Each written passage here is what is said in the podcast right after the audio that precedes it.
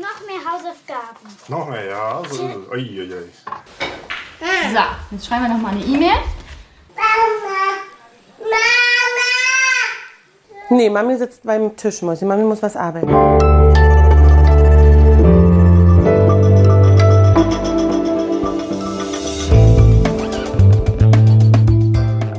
Das Politikteil, der wöchentliche Politik-Podcast von Zeit und Zeit Online. Das ist heute, glaube ich, das erste Mal in unserer kleinen, aber feinen Podcast-Geschichte, meine Liebe, dass wir beide uns bei einem Thema komplett uneinig sind. Ah ja, ich weiß jetzt ja auch nicht, ob wir beide uns wirklich komplett uneinig sind. Ich würde ja eher sagen, ich sehe es ein bisschen anders als du. Na okay, jedenfalls wird das mit einer großen Wahrscheinlichkeit die wahrscheinlich emotionalste Folge des Politikteils überhaupt, weil wir ja heute über gesellschaftliche Pain Points sprechen. Wir gehen dahin, wo es im Augenblick wirklich weh tut, wo wirklich was los ist. Und wir reden über ein Thema, das uns alle betrifft. Wir reden über Corona und Familien und darüber, ob die Seuche alles auf den Kopf stellt, die Rollenverteilung, das Rollenverständnis. Und wir sprechen auch über ganz spannende Thesen. Eine zum Beispiel ist, dass diese Krise die Emanzipation um drei Jahrzehnte zurückwerfen wird. Glaubst du das eigentlich? Also, um ehrlich zu sein, das halte ich für ein bisschen überzogen. Aber trotzdem, auch wenn ich für meine eigene Familie sagen muss, ich habe den Eindruck, es geht relativ gerecht zu, wobei man natürlich auch immer noch ein bisschen den Mann interviewen müsste dazu, glaube ich schon, dass gerade viele Frauen unheimlich viel abfangen müssen. Und das ist ein Riesenthema, was wir auch diskutieren sollten und worauf ich mich sehr freue heute. Aber bitte nicht so wie dieser Wirtschaftsminister aus Brandenburg. Was hat der nochmal gesagt? ich erinnere mich, ich erinnere mich, der brandenburgische Wirtschaftsminister hat sinngemäß sowas gesagt wie, Eltern sollen sich bitte nicht so anstellen, habt euch doch nicht so, Corona, das sei doch nur sowas wie 14 Tage länger Sommerferien. Also im Grunde alles halb so wild. Das ist dann schon wieder ein Euphemismus, oder? Und vor allem, wenn man jetzt diese ganzen Studien sieht, die einem so auf den Tisch flattern, wo dann, die da wirklich widerspiegeln, wie hoch der Stresslevel in den Familien ist, dass da unheimlich viel mehr gestritten wird als vorher, dass Kinder einsam sind und sich vernachlässigt fühlen. Genau, darüber sprechen wir. Was macht Corona mit den Familien? Wie verändert sich die Arbeitswelt? Gerade im Augenblick durch die Krise. Wer trägt auch die Last des Ganzen? Finde ich auch eine spannende Frage. Genau, und ich würde gerne wissen, wie es nach der Krise weitergeht. Also wie sieht die Arbeitswelt nach Corona aus? Das sind alles so Fragen. Wenn ich dich richtig verstanden habe, und das ist unser Gegensatz, auf den wir gerade auch schon angespielt haben, dann sagst du, meine Liebe, im Grunde ist doch alles gar nicht so schlimm. Ja, das ist ja jetzt wieder so ein bisschen typisch, ne? wenn dann irgendwie Männer und Frauen anfangen zu streiten. Ich würde sagen, äh, nein, es ist schlimm und wir haben auch allen Grund zu jammern. Was mir allerdings nicht gefällt, ist, dass dann immer alle gleich nach dem Staat rufen, weil ich glaube, gerade wenn es um Rollenverteilung und Rollenmuster geht, dass da einiges in den Familien, nämlich zwischen Mann und Frau, entschieden wird. Okay, und das, das ist dann wirklich ein Dissens zwischen uns beiden, weil ich glaube, dass Familien es gerade eben nicht allein für sich ausmachen können und dass die Familien, die Eltern, vor allem die Mütter, aber eben auch immer mehr Väter schon heute einen Preis dafür zahlen, was ich als Systemversagen bezeichnen würde. Genau, und umso äh, glücklicher sind wir, dass wir heute einen Gast hier bei uns im Studio haben oder beziehungsweise zugeschaltet haben, nämlich eine Frau, die sich sehr gut in der Wirtschaftswelt auskennt. Willkommen beim Politikteil, dem Podcast von Zeit und Zeit Online. Ich bin Marc Brost, einer der Politikchefs der Zeit. Und ich bin Ileana Grabitz, Politikchefin von Zeit Online. Und wir sprechen mit Janina Kugel. Janina Kugel, Sie sind Mutter von Zwillingen, also auch Corona-Eltern. Und bis Anfang des Jahres waren Sie Arbeitsdirektorin bei Siemens und damit eine der wenigen Frauen überhaupt, die es in Deutschland in den Vorstand eines DAX-Konzerns geschafft haben. Und Sie sind heute Aufsichtsrätin und Beraterin. Hallo, Frau Kugel. Hallo. Und wie immer, diejenigen, die jetzt schon mehrfach mit uns dabei waren, wissen, dass unser Gast jedes Mal ein Geräusch mitbringt, das uns zum Thema hinführt. Hören wir doch gemeinsam mal rein. Guck, guck noch mehr Hausaufgaben. Noch mehr, ja. Also, ui, ui, ui. So, jetzt schreiben wir noch mal eine E-Mail. Nee, Mami sitzt beim Tisch, Mäusi. Mami muss was arbeiten. Also, das ist gewissermaßen der Soundtrack meines Lebens von den letzten zwölf Wochen, muss ich sagen, Frau Kugel. Sie haben erzählt, dass Sie Kinder im Teenager-Alter äh, haben. Deswegen gehe ich mal davon aus, dass das kein Live-Mitschnitt ist. Aber erzählen Sie doch mal, wie sieht das Leben bei Ihnen zu Corona-Zeiten aus? Ja, also die Tonlage ist natürlich ein bisschen anders und das Mama-Schreien ähm, erfolgt dann aus weiter Ferne und ähm, es werden dann auch immer mal wieder, wenn ich in irgendwelchen Telefonkonferenzen oder Videokonferenzen bin, Zettel reingereicht, wo Dinge draufstehen. Aber es ist genau das. Also das ist eigentlich eine permanente Unterbrechung von allem, was man irgendwie tut und Ich glaube tatsächlich und habe heute in den Kommentar gelesen, dass Home Everything, ja, ich nenne das immer so, also Homeschooling, Home Kindergarten, Home Office, das ist halt theoretisch machbar. Aber zum Schluss, glaube ich, in der Praxis erleben wir alle gerade, dass man eigentlich nichts gerecht wird und dass eigentlich viele, viele Dinge immer zu kurz kommen. Also die Idee mit den Zetteln, die nehme ich auf jeden Fall nach Hause mit. Ich will mal gucken, ob ich meine Kinder auch so disziplinieren kann.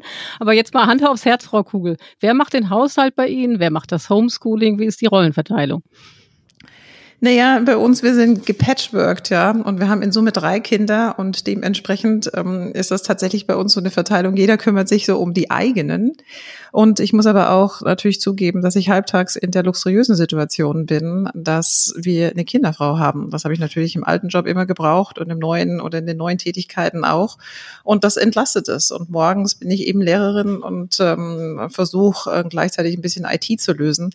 Und das ist nicht immer einfach. Also die Chemieaufgaben bringen mich sowieso an den Rand des Wahnsinns persönlich, aber die Thematik ist natürlich einfach, dass alles miteinander balanciert werden muss und dass wir tatsächlich versuchen, das alles gleichgerecht zu verteilen, aber alle auch manchmal am Rande des Wahnsinns sind. Wir wollen ja gleich ganz tief in diesen Wahnsinn einsteigen, den im Grunde alle Eltern in Deutschland äh, in diesen Tagen oder in diesen Wochen erleben. Aber einmal positiv gefragt, was funktioniert besser als gedacht? Besser als gedacht sind eigentlich tatsächlich die Kinder. Die sind entspannt. Und ähm, das habe ich auch neulich tatsächlich mal beim Abendessen thematisiert. Da habe ich so gesagt, was findet ihr eigentlich ganz gut? Und dann haben alle letztendlich eines gesagt, das fand ich natürlich sehr lustig. Das Allerbeste daran ist, dass wir keine Schularbeiten schreiben. Also so heißt das zumindest in Bayern. Das sind Klassenarbeiten oder Tests, ja, glaube ich, in anderen Bundesländern. Und das ist interessant, obwohl sie natürlich sonst sich beschweren, dass die Lehrer ja viel mehr von ihnen fordern, dann ist das doch etwas, was sie gut finden. Und das Allererstaunlichste für mich ist, ähm, sie finden das viel besser zu Hause zu essen als in der Schule, in der Kantine, wobei ich koche, ja, und das gehört nun definitiv weder zu meinen Lieblingsthemen noch zu meinen besonders guten Eigenschaften, würde ich mal sagen. Sehr lustig, das sagt meine kleine sechsjährige Tochter auch. Das ist für sie das Größte, dass sie nämlich nicht in der Kantine essen muss. Na, es ist wahrscheinlich so, dass man bei Corona die eigenen Kinder nochmal ganz anders kennenlernt, oder? Das auch, ja. Also ich glaube, wir lernen uns alle natürlich nochmal kennen, weil ich muss Ihnen sagen, ich kann mir überhaupt nicht vorstellen, also ich habe wirklich keine Erinnerung mehr. Ich glaube, zum letzten Mal als Student habe ich so oft in meinem eigenen Bett geschlafen, so viele Nächte hintereinander. Und ähm, das ist jetzt dann irgendwie auch schon mal locker 25 Jahre her. Und insofern erlebt man vieles natürlich neu. Und ich kann, glaube ich, persönlich auch noch sagen, wenn ich der Corona-Krise etwas Positives abgewinnen sollte, dann momentan kann ich wahrscheinlich nur sagen, ich bin wieder so fit wie selten zuvor und laufe so schnell wie auch zuletzt als Student oder als Studentin, muss ich ja sagen. Also insofern ein paar wenige positive Beispiele gibt es auch. Marc, ist das bei dir auch so? mit dem mit dem Laufen, Laufen oder mit dem Homeschooling so oder mit dem ähm, Jein, also ich äh, laufe einigermaßen viel ähm, ich glaube, ich laufe deswegen schon mehr Kilometer als davor, weil ich immer Schlangenlinien laufen muss um die Leute drumherum. Aber in Wahrheit, das ist nicht das Entscheidende, was mein Leben verändert hat. Ich glaube, es ist so jetzt aus der Vatersicht gesprochen auch schon so, dass ich auch meinen eigenen Sohn nochmal anders kennengelernt habe mit dem, was ihn bedrückt, was ihn beschäftigt, ähm, was ihn begeistert. Und ich bin auch gemeinsam mit ihm schon an den Matheaufgaben gescheitert. Insofern irgendwie hat man auch so ein bisschen was Verbindendes jetzt.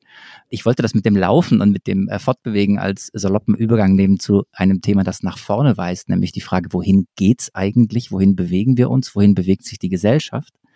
Ich fände es nämlich super, wenn wir in unser Gespräch einmal das Ganze nach vorne drehen und fragen, wie könnte die Arbeitswelt eigentlich nach Corona aussehen, wenn man diese ganzen sechs, sieben, acht, neun Wochen, die wir jetzt gemeinsam, jeder für sich, aber als Gesellschaft gemeinsam im Homeoffice und Homeschooling erleben, wenn man mal überlegt, was nehmen wir davon mit, wie wird die Arbeitswelt nach Corona aussehen? Was glauben Sie, Frau Kugel? Ich glaube, das ist eine ganz interessante Frage und ich würde sie so beantworten wollen. Wie könnte die Arbeitswelt aussehen und was glaube ich, wie wird sie aussehen? Momentan habe ich oft so dieses Gefühl, dass bei all den Diskussionen alle eigentlich immer nur darüber sprechen, wir wollen wieder dahin zurück, wo wir vor der Krise waren. Aber es war ja nicht alles gut. Also ich sage, eine Krise ist immer extrem gut dafür, die Schwachstellen, die wir haben, also sei es, sei es in der Familie, sei es persönlich, sei es aber auch eben in den Unternehmen oder aber auch tatsächlich in einem Land, wenn es wirklich um gesellschaftliche Strukturen gibt, dann werden die in der Krise riesengroß und man kann sie deutlich sehen. Und ich glaube, wir haben jetzt zwei Möglichkeiten. Entweder wir diskutieren nur, dass wir wieder dahin kommen, wo wir waren, oder wir diskutieren aber auch über die Schwachstellen, die es zweifelsohne gibt und überlegen uns, was wir jetzt tatsächlich verändern können, was jetzt nicht nur eine Veränderung durch die Krise ist, sondern was dann tatsächlich auch nachhaltig und strukturelle Veränderung sein könnte, um nach der Krise tatsächlich auch besser zu stehen als vor der Krise. Das wird uns nicht überall gelingen. An vielen Stellen werden wir massiv dafür sorgen müssen, dass zum Beispiel Menschen wieder in Arbeit kommen, die jetzt nicht mehr in Arbeit sind und auch wahrscheinlich längerfristig nicht mehr in Arbeit sein werden. Aber an anderen Stellen, glaube ich, ist es jetzt schon auch an der Zeit dafür, ein paar strukturelle Veränderungen anzugehen. Und die Diskussion wird mir persönlich noch zu wenig geführt. Und woran liegt das, dass die Diskussion nicht geführt wird? Ja, manchmal frage ich mich, ähm, ob die Diskussion immer eine ist, wer mit welchen Themen eigentlich am ehesten die Wählerstimmen irgendwie nochmal bekommen kann. Ja, also das äh, irritiert mich schon. Es gibt natürlich auch die einen oder anderen Politiker oder Politikerin, die eben auch sagen, wir wissen es noch nicht genauso seit, äh, wie es sein wird und wir offen sind. Aber auf der anderen Seite ist es schon auch sehr stark eine Politik, die bestimmte Dinge schon löst. Und ich muss sagen, was mich jetzt als Elternteil auch massiv irgendwie verunsichert hat oder wo ich dann ehrlich gesagt nicht wusste, ob ich jetzt lachen oder weinen soll, dass wir zum Beispiel relativ früh, als es um Lockerungen ging, schon Pläne hatten für Autohäuser aber noch lange keine Pläne für Kitas und für Schulen. Und da frage ich mich natürlich schon, wo liegen eigentlich die gesellschaftlichen Prioritäten? Jetzt kann man natürlich ja wieder sagen, ja, das eine ist ja ein bisschen einfacher zu managen als das andere. Aber auf der anderen Seite sind wir ja auch nicht das erste Land, das genau in diese Situation gekommen ist. Und man kann ja auch mal links und rechts schauen. Und da muss ich sagen, finde ich zum Beispiel Dänemark dann doch ganz beeindruckend, die zum Beispiel bei der Eröffnung mit den Kleinsten angefangen haben, nämlich mit den Kita-Kindern, weil sie sehr wohl realisiert haben, dass die Betreuung als aber auch die Weiterentwicklung von Kindern sehr, sehr viel davon auch abhängt, inwiefern sie zum Beispiel in Kitas sind. Und diese Diskussion fehlt mir in Deutschland noch, sage ich jetzt mal, im größeren Stile. Oder sie wurde nur von Wissenschaftlern geführt, diese Diskussion, ne? weil ja im Grunde genommen immer nur virologisch argumentiert wurde und gesagt wurde, je kleiner die Kinder sind, desto schwieriger kann man sie disziplinieren. Und sie hätten einfach quasi der äh, sozialen und Bildungssituation den Schülern den Vorrang geben wollen, ja. Naja, ein Virologe oder die Virologen sind natürlich dafür da, zu entscheiden, was aus virologischer, aus medizinischer Sicht natürlich stattfindet. Ich meine, das muss man ja auch mal sagen. Also ein Expertengremium sollte sich ja zusammensetzen aus unterschiedlichen Perspektiven, unterschiedlichen Erfahrungen und jeder bringt seine ein und gemeinsam werden Schlüsse gefasst. Ich glaube, keiner der Virologen hat jemals behauptet, dass er oder sie tatsächlich entscheiden sollte, wie es in Deutschland vorangeht. Aber die Virologen haben ja übrigens auch gesagt, dass Kinder übrigens sich gar nicht so häufig anstecken und auch gar nicht so sehr erkranken und so weiter und so fort. Das sind aber natürlich auch Learnings aus der Kurve. Mir geht es eher darum, welche Prioritäten setzen wir gesellschaftlich und in diesem Moment ist das natürlich eine Frage und eine Entscheidung der Politik, die entscheidet, wir machen einen Lockdown. Und das möchte ich auch nicht kritisieren. Mich irritiert übrigens jetzt auch äh, diese Diskussion, was hätte die Politik wann wissen können. Darum geht es nicht. Aber die Frage auch bei den Eröffnungen oder bei den Lockerungen, wer hat Priorität. Und da hatte ich schon oft das Gefühl, die Priorität haben diejenigen, die tendenziell die momentanen Wählergruppen sind, ja, weil Minderjährige wählen ja noch nicht. Und äh, wenn eine Debatte nicht geführt wird, dann liegt es ja nicht daran, dass irgendjemand eine Debatte verbietet oder eine Debatte unterbindet sich ja auch nicht selbst, sondern es gibt offensichtlich Menschen, die diese Debatte nicht führen. Es gibt dann offensichtlich noch nicht genug Eltern, genug Mütter, genug Väter, genug Familien, die sagen, da läuft irgendwas schief. Woran liegt das? Woran könnte das liegen? Ja, ich habe die Frage erst heute Morgen bekommen. Warum habt ihr eigentlich nicht lauter ähm, geschrien? Ich denke mir, man muss immer sich überlegen, wo auch tatsächlich diskutiert wird. Und ihr sagt, es wurde ja schon am Anfang jetzt irgendwie auch gesagt, dass in sozialen Medien, glaube ich, jetzt in den letzten Wochen eine ganz andere Debatte ähm, stattfindet.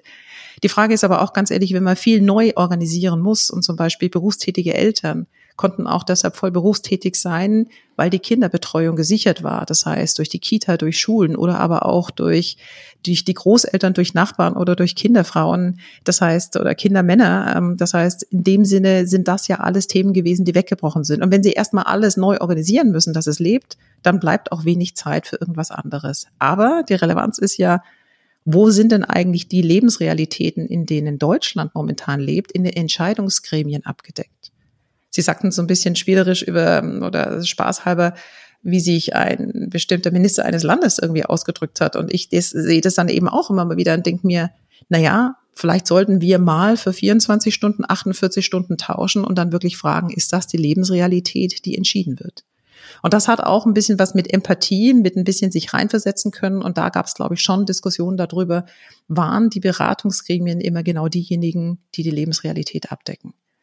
Aber das gesagt zu haben, möchte ich natürlich auch sagen, ähm, ich glaube, es gibt vieles, ja, was für mich immer noch ganz gut läuft oder für uns noch ganz gut läuft, was für andere schon lange katastrophal sind. Also ein Lockdown, wenn man zu sechs oder zu siebt auf 50, 60 Quadratmeter lebt, ist, glaube ich, nochmal eine ganz andere Belastung als vieles, was andere erleben. Hm. Darüber müssen wir auch gleich sprechen, auch über die Frage eben auch soziale Unterschiede. Ähm, da machen sicher ganz viele Eltern, ganz viele äh, Mütter und Väter auch komplett unterschiedliche Erfahrungen und auch das muss man ja an dieser Stelle ganz offen aussprechen. Wir drei haben ja ähm, einen ähnlichen Hintergrund, eine ähnliche Sozialisation und, und, und haben auch wahrscheinlich ähnliche Lebensumstände. Uns geht's doch noch relativ gut und anderen vielleicht nicht. Ich würde aber ganz gern an einer Stelle noch mal kurz bleiben, weil Sie jetzt bei der Frage, ähm, wer unterbindet eine Debatte und was ist, äh, wie sieht die Welt nach Corona aus, da sind Sie sehr schnell auf die Politik gegangen.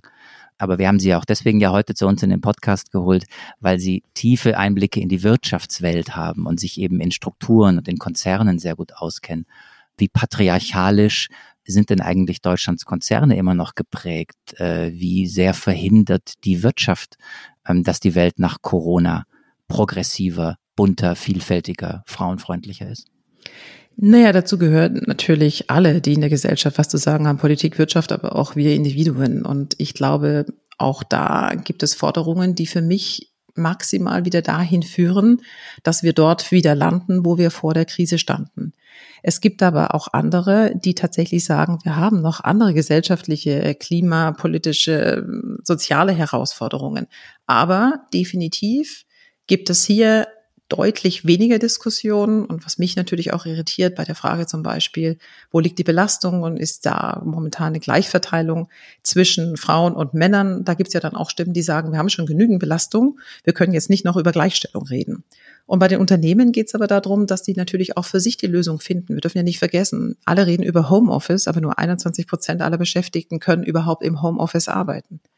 Und wenn Sie plötzlich vor einer Mitarbeitersituation stehen, dass die einen tatsächlich im Homeoffice arbeiten können, weil sie schon vorgedacht haben und tatsächlich die Infrastruktur auch einen Platz haben, aber die anderen müssen kommen, um das mal bildlich darzustellen, die einen, die sonst im Büro arbeiten, können zu Hause arbeiten, die anderen, die aber in die Fabrik kommen müssen oder in den Servicepunkt, die müssen kommen unter den Schwierigkeiten, dass sie natürlich vielleicht auch Angst haben, sich anzustecken, dass sie Abstand halten müssen.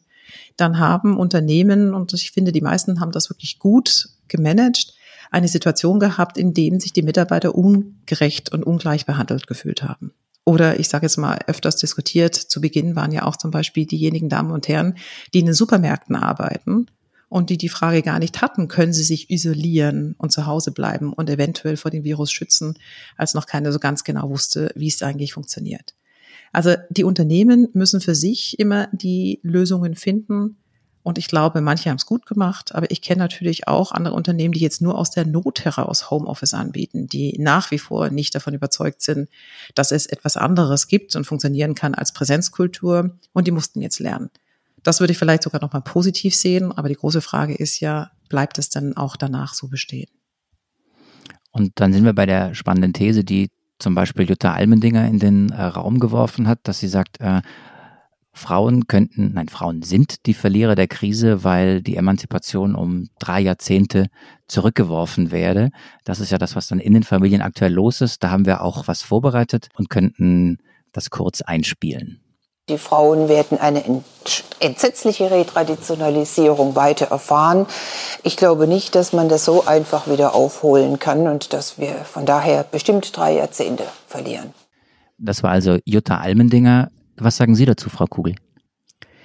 Ob drei Jahrzehnte oder nicht, das kann ich nicht beurteilen. Die Jutta Almendinger ist ähm, Professorin, die hat natürlich einen Blick über Daten, den ich nicht habe. Aber ja, ich glaube auch, dass es eine Retraditionalisierung gibt. Und ich glaube übrigens auch, dass das vielen, ehrlich gesagt, auch ganz recht ist.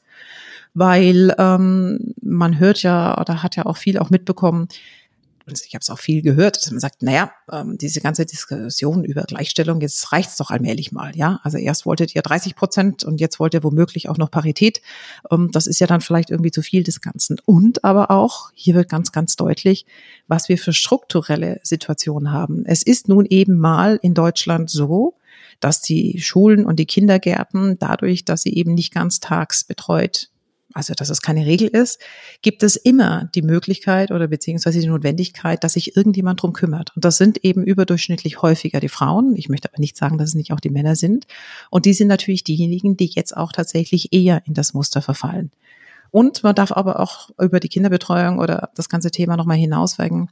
Viele der Frauen arbeiten ja auch zum Beispiel in Minijobs. Die fallen jetzt zum Großteil weg. Die sind aber auch zum Beispiel nicht ähm, jetzt in der Möglichkeit, dass sie Kurzarbeitergeld bekommen, weil das einfach nicht zu den Sozialversicherungsleistungen gehört. Es gibt viele Frauen, die arbeiten im Einzelhandel. Da reden wir überhaupt nicht über Kurzarbeitergeld, sondern da wurde einfach gekündigt. Bei ganz vielen Unternehmen und bei ganz vielen kleineren. In der Gastronomie ebenso.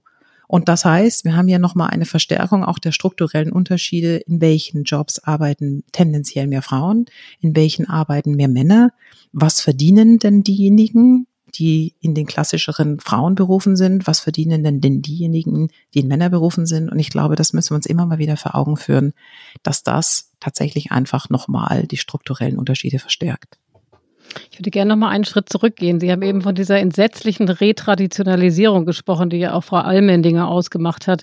Und Sie sagten, ähm, das ist vielen von Ihnen auch recht. Wen meinten Sie? Meinten Sie die Männer oder auch die Frauen?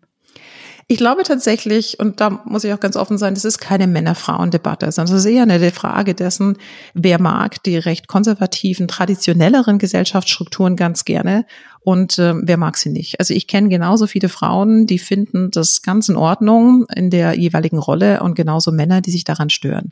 Aber bei den Entscheidungsträgern in den Unternehmen oder aber auch in der Politik oder den Verbänden, da sind natürlich diejenigen, die üblicherweise in der Situation sind, dass sie entscheiden können, Männer über 50. Würde noch einmal ganz kurz bei der Thematik bleiben. Also ich äh, habe einen Artikel gelesen von einer jungen Kollegin von mir, die diese Woche auf Zeit Online ein Stück geschrieben hat. Das ist also eine junge Frau, hat noch keine Kinder, ist unabhängig, aber liiert ähm, und sagt, sie, sie schreibt selber, Feminismus hätte sie immer als eine Erfolgsgeschichte verstanden. Ne? Also ist quasi aufgewachsen in dem Bewusstsein, es wird eigentlich immer besser. Ja, und diese Probleme, die wir hatten, das waren eher die Probleme meiner Mutter. Jetzt beobachtet sie an sich selber in der Krise, dass sie sagt, auf einmal äh, fängt sie an, sich so frauentypische Krisenhobby Hobbys zu suchen. Sie fängt an zu backen und zu malen und irgendwelche Dinge zu Hause im Haushalt zu tun. Und die gefallen ihr auch. Ne? Und sagt dann ganz pragmatisch, still und leise, hat so in vielen jungen Familien oder Beziehungen eine traditionelle Rollenverteilung in den vergangenen Wochen wieder Einzug erhalten. Und da würde ich ganz, gerne noch mal ein bisschen drauf äh, rumreiten. Also woran liegt das? Das ist ja so ein Bedürfnis, was total tief verankert ist. Und wie schaffen wir das, da quasi gegenzusteuern? Also ich, ich habe jetzt äh, geschmunzelt, als Sie das gesagt haben und habe mir gedacht, okay, ähm, diesen Trieb habe ich jetzt irgendwie bei mir noch nicht so sehr erkannt, ja. Aber ähm, ich glaube tatsächlich, wenn Sie, wenn wir über Gesellschaftsnormen sprechen, die verändern sich nicht in zehn Jahren. Ich möchte aber auch deutlich sagen, dass ich glaube, meine Großmutter hätte nicht einen Bruchteil der Chancen und der Möglichkeiten, die ich hatte oder habe, und ich hoffe auch, dass meine Kinder, ja, beide, egal ob Junge oder Mädchen, irgendwie noch mehr Chancen haben werden. Also ich glaube, ich sehe schon eine Entwicklung. Die Frage ist nur, ist sie so radikal und ist sie so schnell, wie sie sein könnte? Und ist sie auch so, wie sie in anderen Ländern teilweise aber auch durch strukturelle Veränderungen und den klaren Zielvorgaben dann auch erreicht wurde. Und insofern ist das natürlich immer eine Frage, dass wir natürlich viele, viele Bilder auch vor Augen haben, was so typischerweise Frauen machen, was Männer machen. Sie müssen nur den Fernseher anschalten, sie müssen nur den Kika anschalten und dann bekommen sie die Stereotype natürlich auch vorgelebt. Und ich glaube, das darf man auch nicht unterschätzen. Bilder und die Stereotype, die wir überall sehen und überall hören, die prägen. Und das dauert. Und das dauert auch länger als 10 oder 20 Jahre. Ist es eine Frage einer Generation? Wenn jetzt eine Generation von, von Entscheidern dran ist, so wie Sie sie vorhin äh, beschrieben haben, männlich, eher alt, heterosexuell, in sozusagen bestimmten äh, Schichten unterwegs. Diese Generation wird ja irgendwann abtreten. Das ist doch dann eine Frage von 10, 20 Jahren und dann wird's besser, oder? wenn die jüngere Generation, die jetzt vielleicht gerade frisch Eltern geworden sind und irgendwo in ihren 30ern sind oder Ende 20, wenn die tatsächlich ein anderes Familienbild wählen. Und das tun die wenigsten. Es wird tatsächlich anders. Aber wenn man jetzt natürlich die Statistiken anschaut, wie viele Väter nehmen denn Elternzeit, dann sind es ganz wenige, die über die zwei Monate hinausnehmen. Und meistens wird in den zwei Monaten, zumindest vor Corona, wurde die Zeit genutzt von denjenigen, die sich leisten konnten, auch tatsächlich zu reisen. Also ich glaube, das wäre zu kurz gesprochen, dass wir das alleine nur durch die Entscheidung von individuellen ähm, Familienreihen bekommen. Und da möchte ich tatsächlich auch irgendwie nochmal eine Lanze brechen zu Ihrer Diskussion, die Sie untereinander hatten zu Beginn.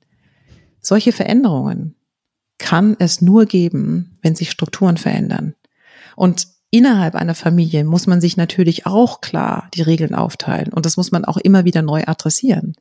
Aber wenn die Gesellschaft, wenn zum Beispiel die Schulsysteme, die ähm, Bezahlungssysteme und dergleichen, wenn wir nach wie vor ein Ehegattensplitting im Steuermodell haben, wenn wir eine beitragsfreie Krankenversicherung haben für die Person, meistens die Frau, die eben nicht arbeitet, oder nicht mehr als Minijob arbeitet, weil sonst müsste sie nämlich immer selber sich krankenversichern. Dann sind das Strukturveränderungen. Und wir sehen an Ländern wie zum Beispiel Schweden, als die ganz klar die Individualbesteuerung eingeführt haben, war der Effekt auf Verschäftigung bei Frauen in den Jahren danach deutlich höher und deutlich besser.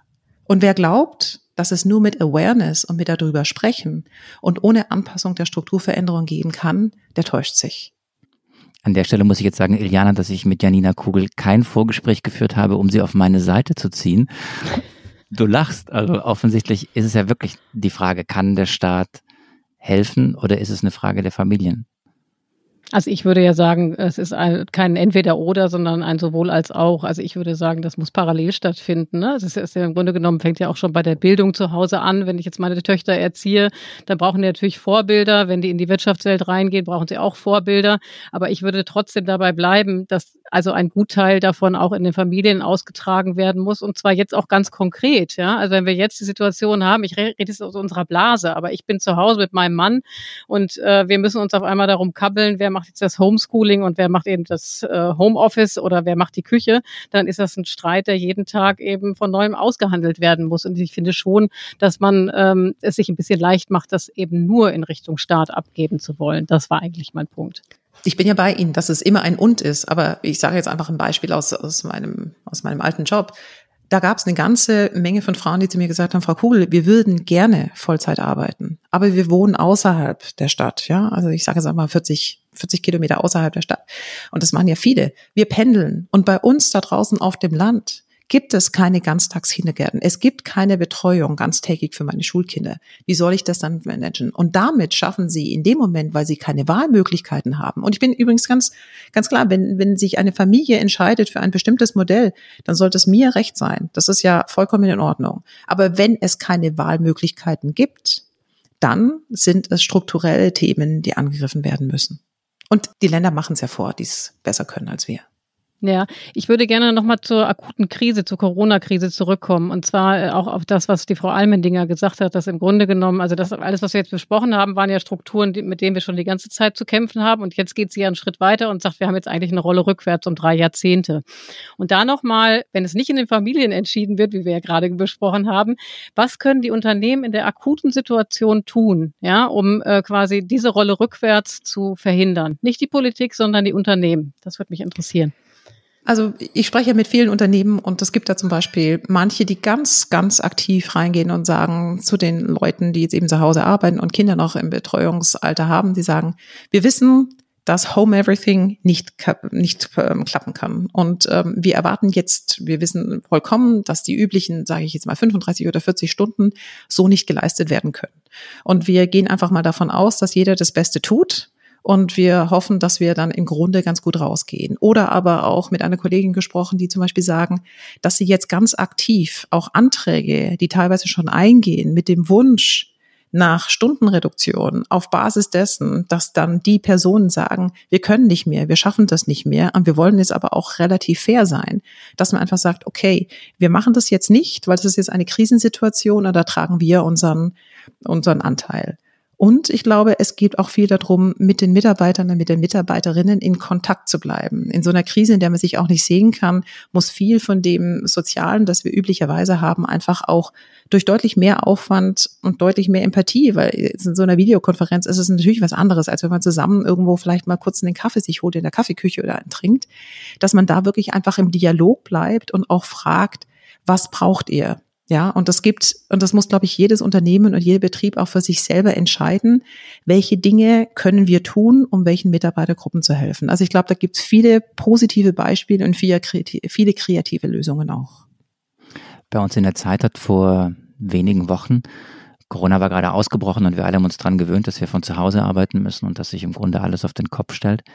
Ähm, da hat Julia Jäckel einen Gastbeitrag geschrieben in der Zeit. Julia Jäckel, für die, die es nicht wissen, Chefin von Gruner und Ja, eines der größeren deutschen Medienhäuser und sie schrieb das, worüber wir auch gerade gesprochen haben, nämlich äh, Zitat, plötzlich in der Krise sind alle Frauen weg. Die Corona-Krise macht offensichtlich, wer in Deutschland wirklich, wirklich entscheidet, wie die realen Strukturen sind und dass das Gebot der Diversität offenbar nur an ruhigen Tagen zählt. Und dann schrieb sie einen Satz, das war zu Beginn des Artikels, der mich ehrlich gesagt sehr erstaunt hat. Und da würde mich interessieren, wie Sie das sehen, Frau Kugel, denn, denn sie schrieb über ihre eigenen Ängste. Der, der Artikel begann damit, dass sie schrieb, seit Tagen arbeitet es in mir, ich möchte etwas dazu schreiben, aber ich traue mich nicht. Und die Angst, die sie hatte, war, missverstanden zu werden und als Frau offensichtlich in eine Ecke gestellt zu werden oder jedenfalls eine Diskussion, in einer Diskussion zu stehen, die sie nicht haben wollte.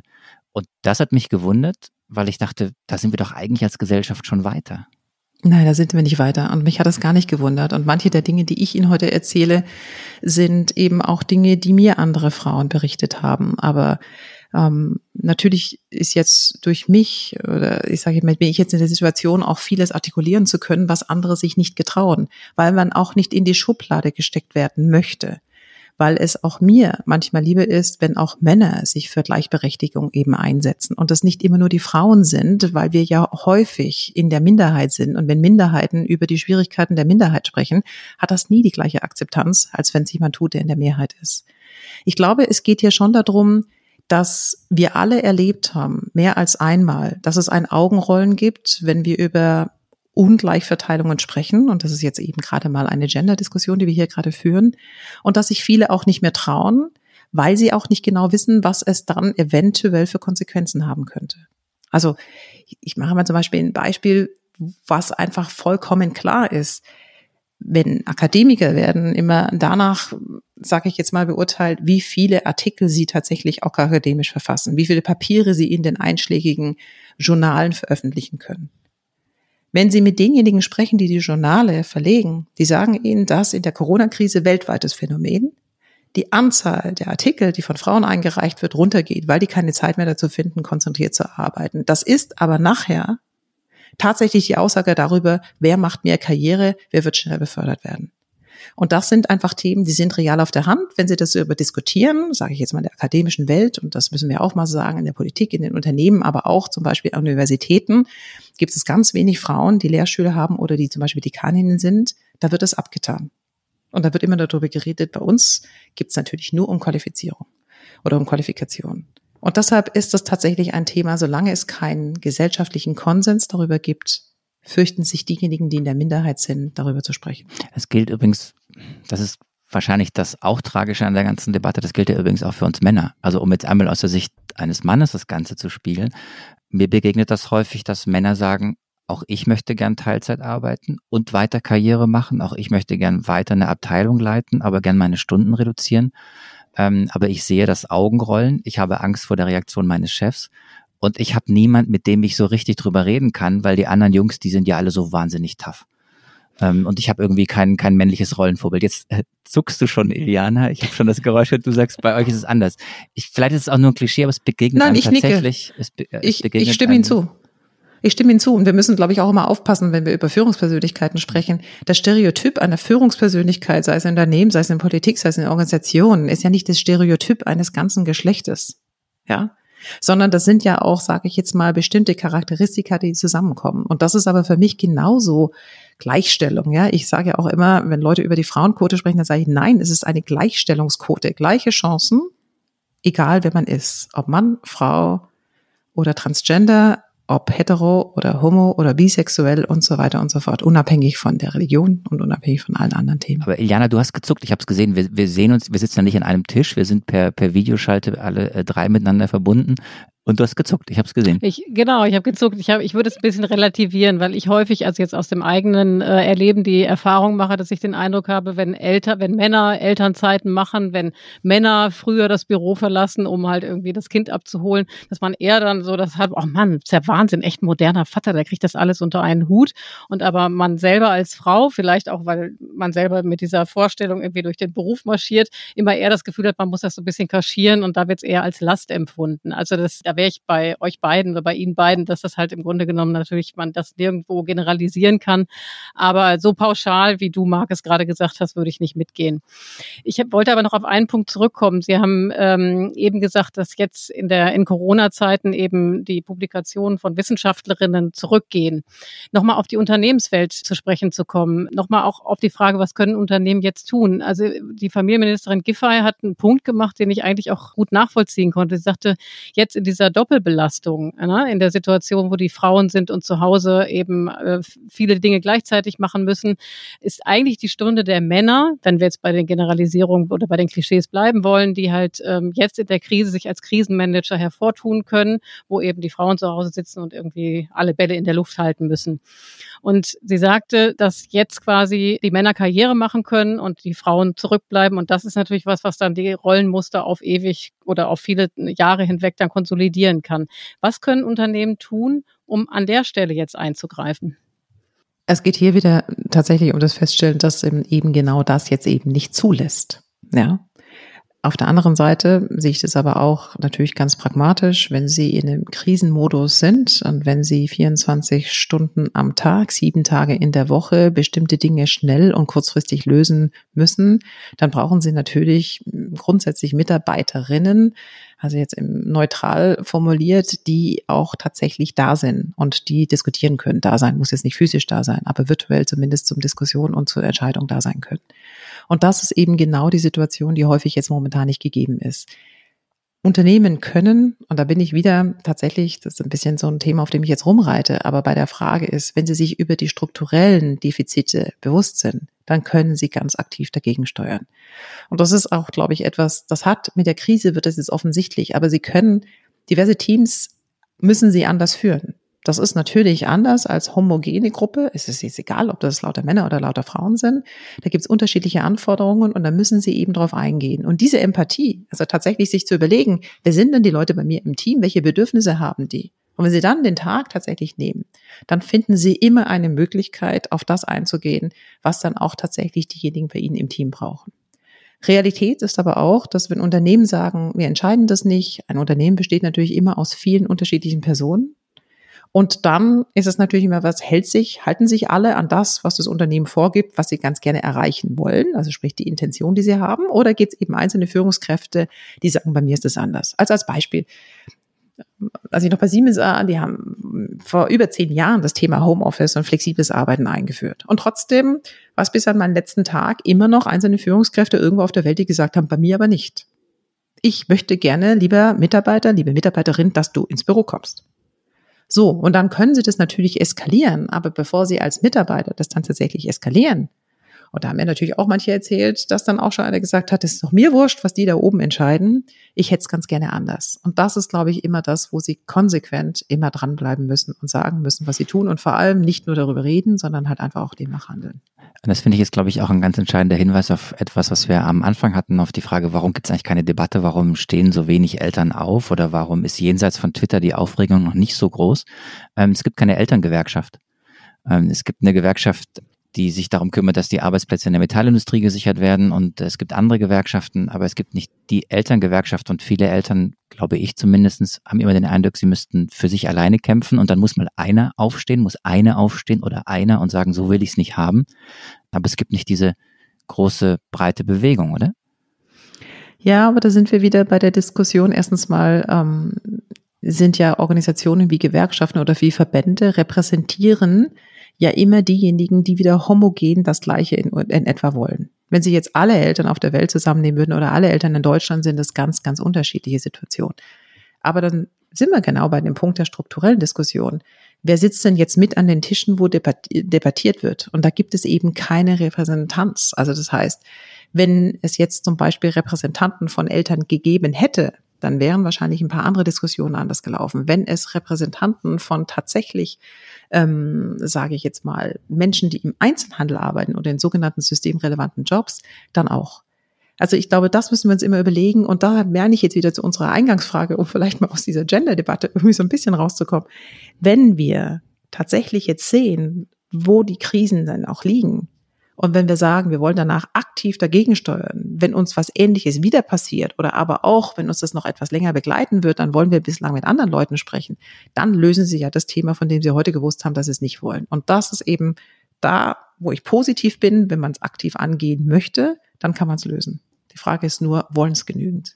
Wie haben Sie denn eigentlich diese Debatte wahrgenommen über die sogenannten systemrelevanten Berufe? Das war ja ganz am Anfang von Corona irgendwie das große Erstaunen, muss man sagen, auch in vielen Medien, dass diesmal in dieser Krise ganz andere Dinge systemrelevant sind, ganz andere Menschen systemrelevant sind, nämlich die Krankenpflegerin, die Krankenschwester, die Altenpflegerin, die Kindergärtnerin, auch manche Kindergärtner und Krankenpfleger, aber vor allem eben Frauen. Und dann hat man gedacht, ui, da gibt es eine, es wird eine Riesendiskussion darüber geben, wie diese Menschen mehr Unterstützung bekommen, wie sie mehr Geld verdienen und so.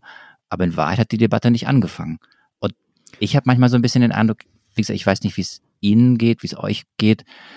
Es gab so ein paar Leute, die dann am Anfang der Krise auf dem Balkon standen und abends um 18 Uhr applaudi applaudiert haben für, für, für, die, für die Leute, die in Wahrheit den Laden zusammenhalten. Aber das war doch alles schal und hohl. Also so richtig was bewegen tut sich nicht.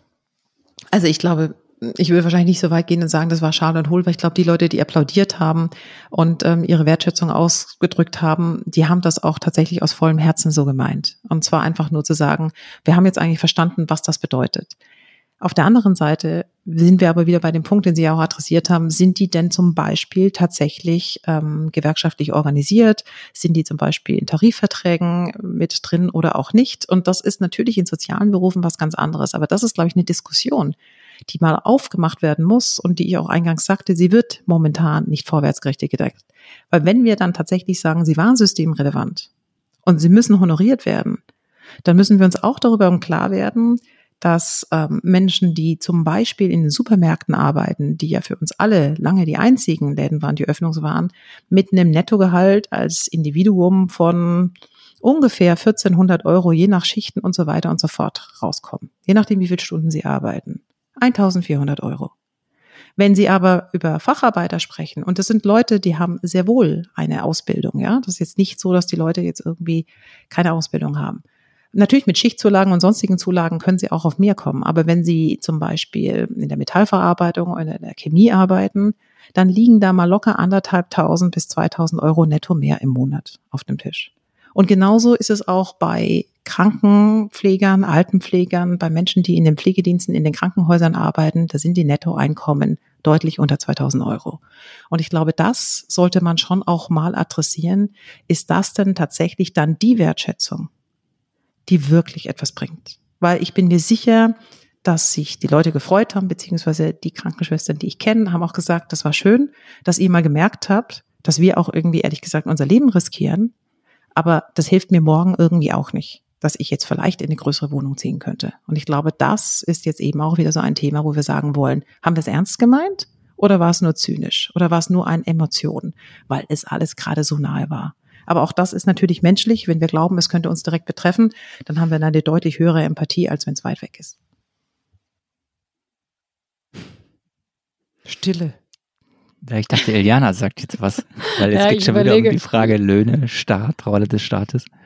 Ja, also ich, ich glaube nicht, dass die Frage von Lohnverhandlungen immer eine Rolle des Staates ist. Ich glaube, da müssen Sie nochmal ganz klar differenzieren. Also erstens mal ist immer die Frage, wer ist tatsächlich tarifvertraglich organisiert und da spielt der Staat überhaupt also bei den Tarifverhandlungen, spielt der Staat keine Rolle. Und bei der Frage, was dann tatsächlich die nicht, ähm, sage ich jetzt mal, Tarifverhandlungen sind, da geht es dann tatsächlich zwischen den jeweiligen Unternehmen und also den Arbeitgebern und den Arbeitnehmern. Und es gibt natürlich Strukturen, aber es gibt sie nicht überall. Es geht einfach nur darum, sich jetzt zu überlegen, wollen wir was tun oder war das jetzt eben einfach nur eine Emotion des Momentes? Aber wir sollten ein Thema nicht vergessen, schon wieder Stille, mein Gott. Ein Thema, was wenn Sie vor Corona vielleicht mal die Zeitung aufgeschlagen haben oder die Nachrichten angeschaut haben, da Nö, gab es. Themen, Zeitung die aufschlagen machen wir hießen nie. Fachkräftemangel. Ja, ich weiß, ihr kennt ja schon alles, was da drin steht. Ähm, da gab es Debatten wie Fachkräftemangel, demografische Veränderungen und dergleichen. Diese Themen sind nicht verschwunden. Sie werden vielleicht an der einen oder anderen Berufsgruppe dazu führen, dass es etwas länger dauert. Aber zum Beispiel in den Pflegeberufen gab es vorher schon den Mangel. Und es gab eine ganze Menge Personen, die aus den osteuropäischen Ländern kamen und die Jobs übernommen haben. Und das hat sich nicht geändert. Und da müssen wir uns jetzt die Frage stellen, glauben Sie oder glaubt jemand von uns, dass nach dem, was jetzt bei Corona passiert ist, dieser Beruf attraktiver geworden ist oder vielleicht weniger attraktiv? Naja, ist eine rhetorische Frage, weil die Antwort würde ich sagen, kennen wir drei. Und auch da wieder ist dann der Punkt, was geschehen muss, damit solche Berufe attraktiver werden und wie wir es hinbekommen, dass diejenigen, die wir als systemrelevant identifiziert haben, künftig nicht nur adäquat honoriert werden, sondern dass auch überhaupt genug Leute ähm, für diese Jobs in Frage kommen und diese Jobs machen wollen. Es ist ja auch so eine Form von Wertschätzung und finanzieller Wertschätzung. Aber das liegt dann ehrlich gesagt nicht nur an der, also bevor jetzt die Frage kam, das liegt schon wieder an dem Staat, liegt es ja auch an uns Konsumenten, an uns Individuen. Ja, weil die Frage ist zum Beispiel, die allermeisten von uns waren ja auch schon mal in anderen europäischen Ländern auf Reisen. Und wenn man dann mal zum Beispiel die Preise im Supermarkt vergleicht zwischen Deutschland und anderen europäischen Ländern, stellt man eines fest, Deutschland ist deutlich billiger. Und Sie müssen natürlich auch so sagen, wenn wir als Konsumenten nie bereit sind, für bestimmte Leistungen auch tatsächlich mehr zu bezahlen, und das geht auch zum Beispiel bei dem Thema Gesundheitsvorsorge, da müssen wir uns natürlich nicht wundern, wenn danach dann auch bestimmte Lohnerhöhungen für diejenigen, die dort beschäftigt sind, auch nicht durchkommen können. Also insofern, glaube ich, liegt die Verantwortung noch tatsächlich etwas breiter gefächert.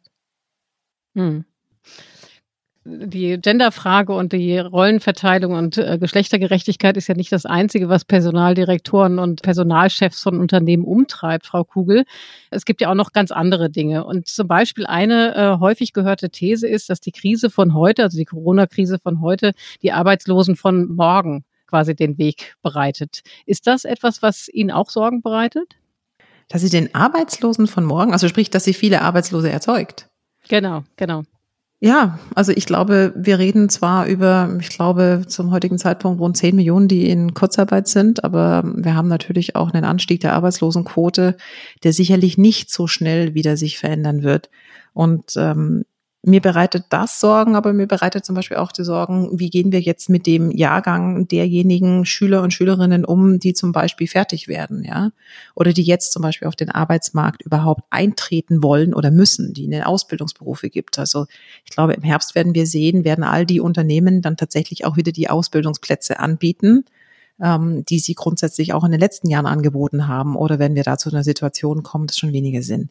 Und das wird aber auch dazu führen, dass ich glaube, dass manche Jobs, die nachhaltig verschwinden werden, weil zum Beispiel kleinere Unternehmen, kleinere Läden, kleinere Gastronomiebetriebe einfach nicht mehr wieder öffnen können, weil sie definitiv pleite sind, wie wir so schön sagen, wird auch nochmal dazu führen, ist, welche Jobs bieten sich denn dann für diejenigen, die dann wieder auf der Jobsuche sind, je nachdem, welchen Berufsabschluss sie auch haben und fordert das nicht auch wieder sehr, sehr stark die Debatte, die wir brauchen, was berufliche Weiterbildung und berufliche Bildung angeht.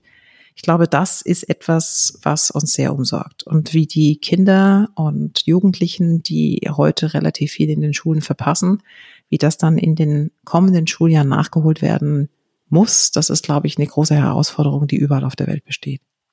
Na, wir haben ja über die Krankenpflegerinnen, Altenpflegerinnen, Kindergärtnerinnen gesprochen. Was wird denn aus deren Kindern?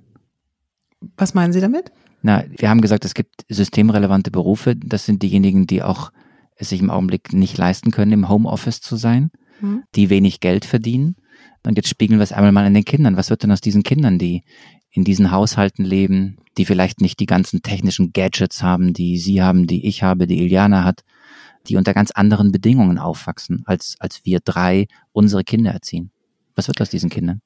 Ich glaube, wir müssen gar nicht nur über die systemrelevanten, ähm, also die Kinder von Menschen mit systemrelevanten Jobs sprechen, sondern einfach grundsätzlich um diejenigen, die heute schon zu der Gruppe gehören, dass sie bestimmte Equipments, zu denen heute noch Schule in irgendeiner Form stattfindet, gar nicht haben. Wir haben in Deutschland schon, wenn Sie sich überlegen, dass wir die viertgrößte Volkswirtschaft auf der Welt sind und damit ein wirklich extrem powervolles Land. Und in vielerlei Stellen sind wir wirklich auch spitze mit den Leistungen, die wir heute bringen. Aber was frühkindliche Bildung oder aber auch Bildung angeht, sind wir seit Jahren, das zeigen Studien wie zum Beispiel PISA, abgeschlagen. Das heißt, wenn wir uns jetzt überlegen müssen, wenn Schule heute stattfindet, zum Beispiel digital, dann ist immer die erste Frage, haben wir überhaupt ein WLAN? In manchen Ländern, in denen ich früher viel unterwegs war, gibt es nahtloses WLAN, gratis Zugang für alle. Wenn Sie heute kein WLAN haben, oder wie zum Beispiel, wir haben zwar WLAN, aber eine wahnsinnig schlechte Infrastruktur, dann ist das schon mal unmöglich. Das zweite ist die Frage, haben denn alle in der Familie, alle Kinder einen Laptop oder einen iPad, also ein Gerät, mit dem sie arbeiten können? Und das ist mit einem Handy nicht erledigt oder mit einem Smartphone. Ja, oder zum Beispiel, die meisten Lehrer setzen voraus, dass man Arbeitsblätter ausdrucken kann. Ja, glauben Sie denn eigentlich wirklich, dass jede Familie einen Drucker hat? Und was mich echt irritiert hat, ist zumindest bei uns in Bayern kam die Debatte, dass die Familien, die nicht genügend Equipment haben für ihre Kinder, um überhaupt an dem Unterricht teilnehmen zu können, die Debatte, dass sie sich Leihgeräte leihen können, kam vor zehn Tagen. Also sprich Anfang Mai. Und das ist, glaube ich, für mich einfach auch nochmal ein strukturelles Problem. Deutschland und Bildung und Bildungsabschlüsse haben sehr wohl etwas mit dem zu tun, wer sind ihre Eltern, aus welchem Bildungshaushalt kommen ihre Eltern, wie viel Einkommen ist in der Familie zur Verfügung und genau das wird auch wieder verstärkt. Und last but not least, wir reden alle darüber, dass wir Homeschooling machen. Das eine ist, und Herr Boss, Sie haben auch gesagt, Sie kamen mit Ihrem Sohn auch an die Grenzen dessen, was Sie in Mathematik noch können. Das setzt aber auch voraus, dass sie erstens mal Eltern haben, die zu Hause sind und dass sie dann aber auch noch oder einen Elternteil haben und dass sie dann aber auch noch einen Elternteil haben, das ihnen helfen kann. Und wie viele Kinder und Jugendliche haben das? Also das heißt, die Verstärkung von denjenigen, die ohnehin schon benachteiligt waren, weil unser Schulsystem so aufgesetzt ist, wie es aufgesetzt ist, die verstärkt sich jetzt nochmal. Und das ist die große Sorge, die ich habe, dass ich mir sage, wie wollen wir das denn so weitergehen? Und hier übrigens fehlt mir auch die Diskussion, dass wir Probleme haben und dass wir grundsätzlich im internationalen Vergleich nicht Spitze leisten. Das wissen wir auch schon lange. Aber die Debatte zum Beispiel für grundlegende Strukturveränderungen fehlt auch. Das wäre auch mein Gedanke gewesen, weil es wurde ja zumindestens, wie Sie sagen, seit Anfang Mai die Debatte geführt, dass man Gelder ausgibt für Laptops. 150 Euro waren, glaube ich, im, im Gespräch. Und was ich mir immer, die Frage, die ich mir immer stellte, war, ja, aber äh, wie äh, versetzt man die Eltern quasi in die Lage, dass sie tatsächlich sich auch darum kümmern? Weil wir alle wissen, wie wichtig das ist, dass man eben die Kinder im Homeschooling dann tatsächlich entsprechend auch betreut. Jetzt wird es so sein, dass bis zum Sommer ähm, wird nicht mehr viel passieren. Dann kommen die großen Sommerferien und danach danach stehen wir im Grunde genommen äh, wieder vorm Neubeginn und womöglich droht eine zweite Welle. Was können wir tun? Was kann die Politik tun, um quasi da anzugreifen und tatsächlich dafür zu sorgen, dass eben die Schüler, die benachteiligt sind und die jetzt schon die Verlierer sind des Ganzen, tatsächlich auch auf den Stand gebracht werden? Also ich glaube zum einen, und da gibt es auch wirklich sehr viel engagierte Lehrer. Und ich glaube, wir sollten, oder ich möchte hier schon auch nochmal ganz klar sagen, dass die Diskussion um Bildung jetzt keine Diskussion ist, ob die Lehrer das Richtige machen oder nicht. Also es soll definitiv nicht in Lehrerbashing enden. Ich kann das jetzt wirklich nur erleben, dass es da viele sehr engagierte gibt.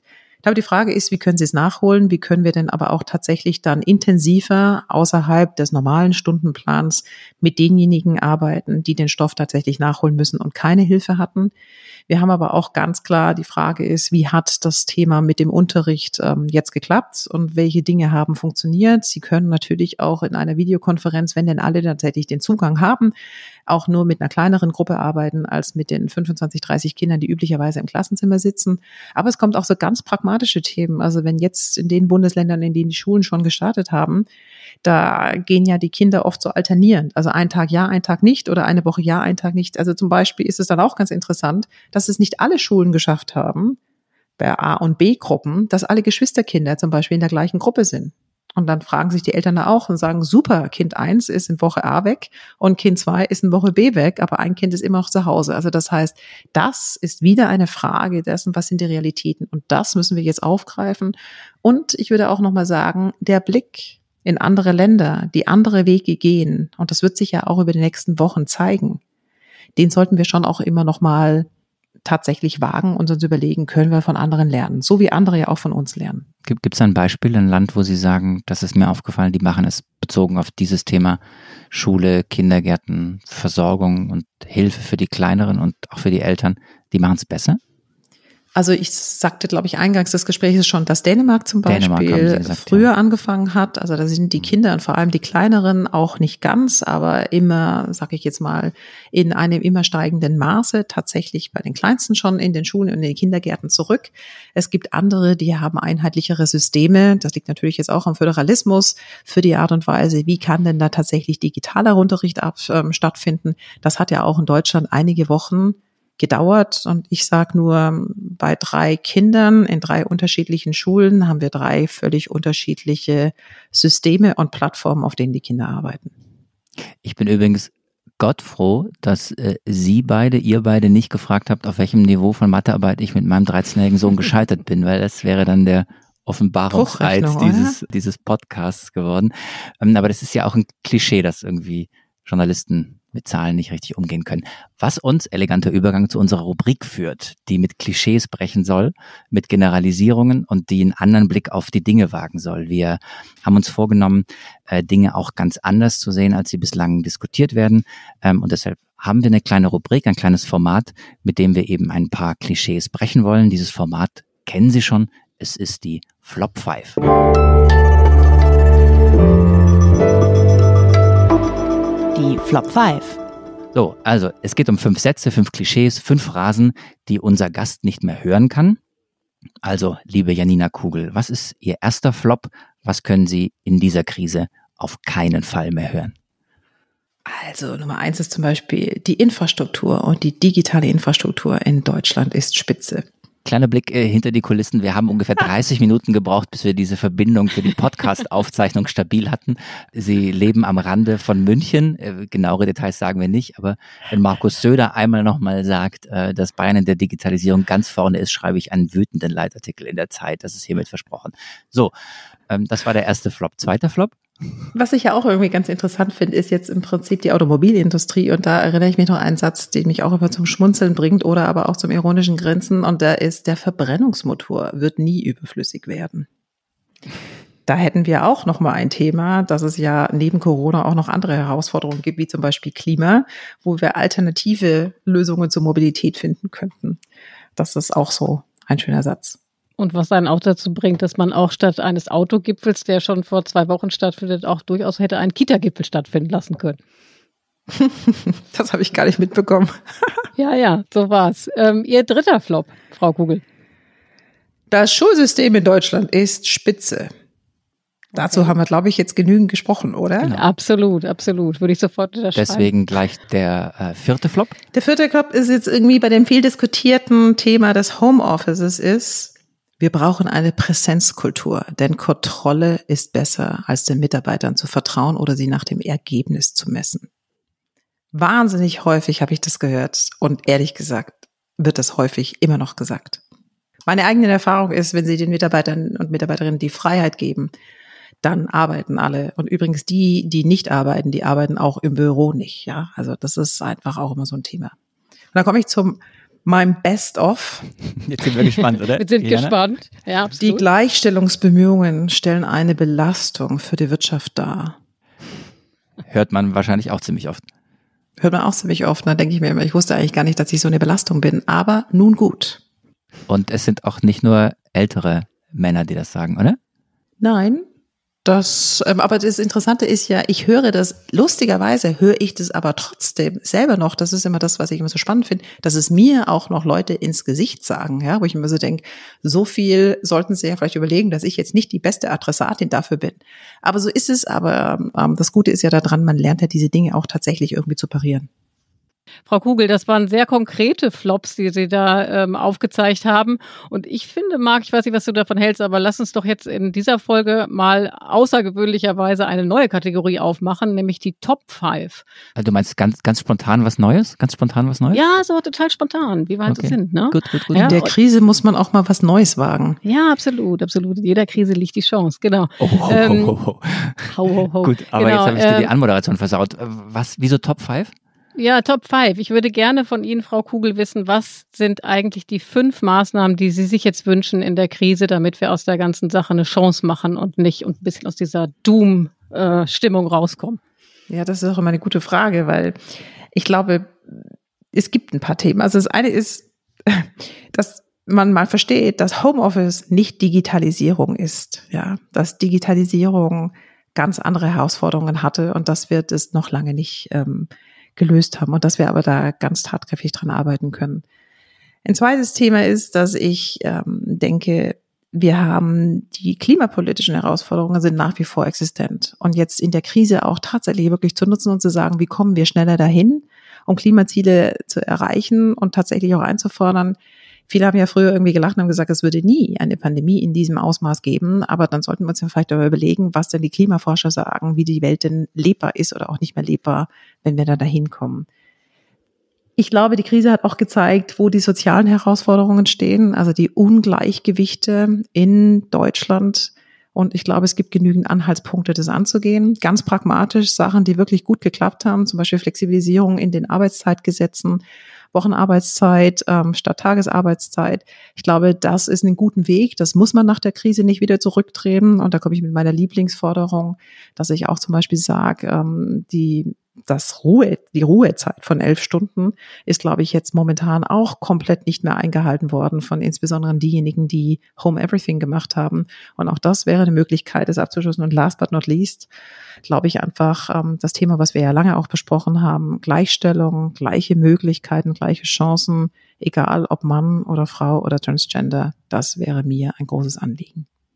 Ich habe viel gelernt heute, Frau Kugel. Ähm, das wird Marc sicherlich ganz genauso gehen. Ähm, wahnsinnig viel mitgenommen, auch ähm, besonders über das, was Sie erzählt haben, was jetzt Unternehmen tun können, um eben in dieser Situation tatsächlich auch die Weichen richtig zu stellen. Und zwar nicht nur mit Blick auf die äh, Rollenverteilung, sondern auch mit Blick auf Fachkräftemangel und all diese Dinge.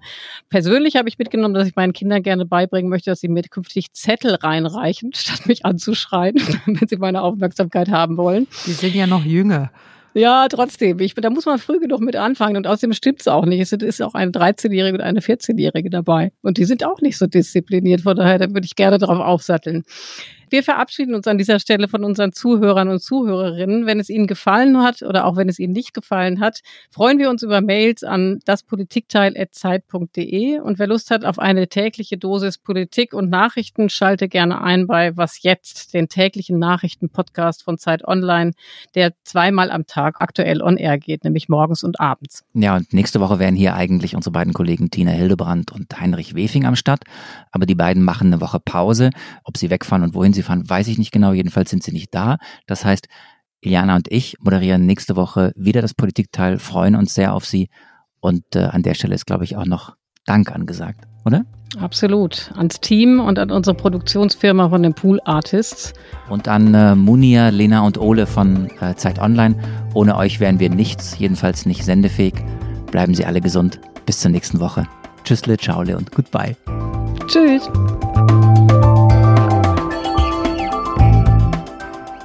Das Politikteil ist ein Podcast von Zeit und Zeit Online, produziert von poolartists.de.